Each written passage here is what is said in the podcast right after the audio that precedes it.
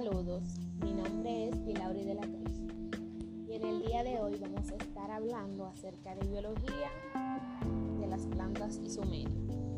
Las plantas. Las plantas corresponden ante los estímulos del medio ambiente con la floración, la fructificación, la caída de las hojas o el crecimiento.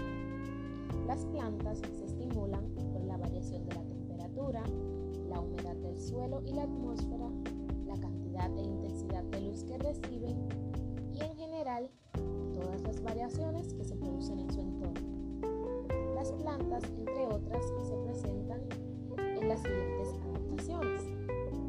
Adaptaciones a la temperatura. Las plantas adoptan diversas estrategias de adaptación en, la época, en las épocas desfavorables, ya sea por calor o por frío.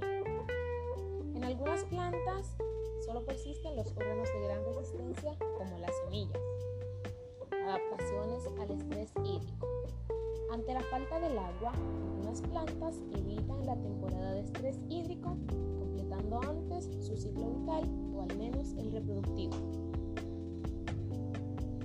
Las adaptaciones a la salinidad. La elevada concentración de sales provoca cambios en el potencial hídrico del suelo y algunos iones son muy tóxicos para las plantas. Adaptaciones al frío o al calor. A veces el frío hace necesario que genere calor y ante el calor la adaptación más general es la inactividad. Por tanto, las plantas se prohíben de movimiento durante estas épocas. Eh, muchas gracias por escuchar. Esto fue todo por las plantas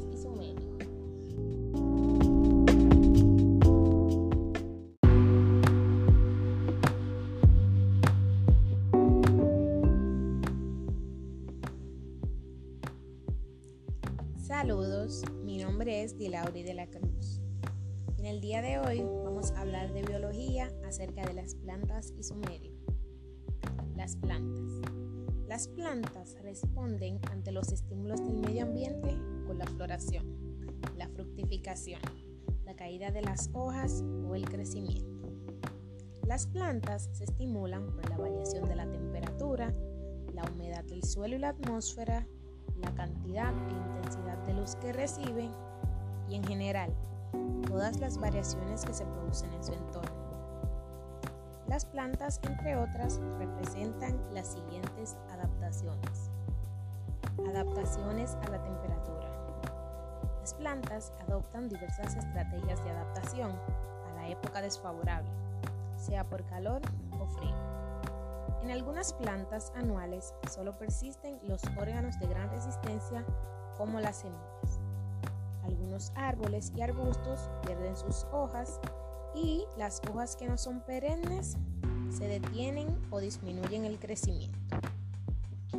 Adaptaciones al estrés hídrico.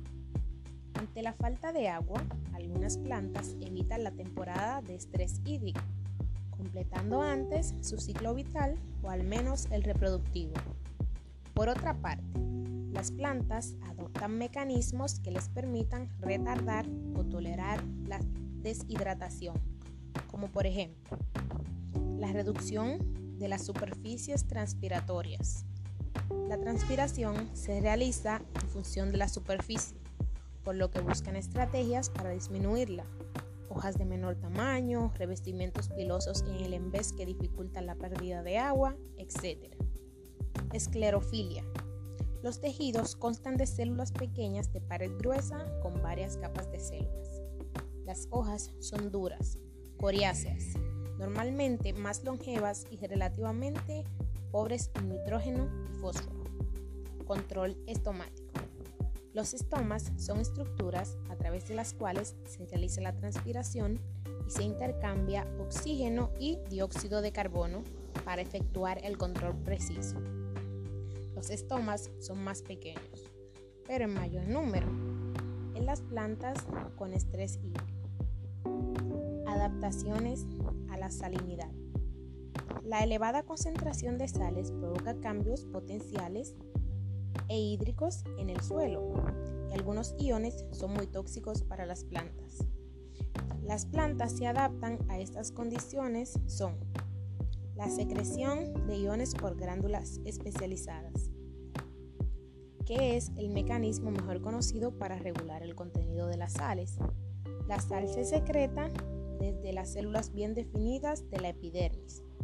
La suculencia, mediante la cual la sal acumulada no secreta, sino que se contrarresta la concentración de sales con un mayor número de agua.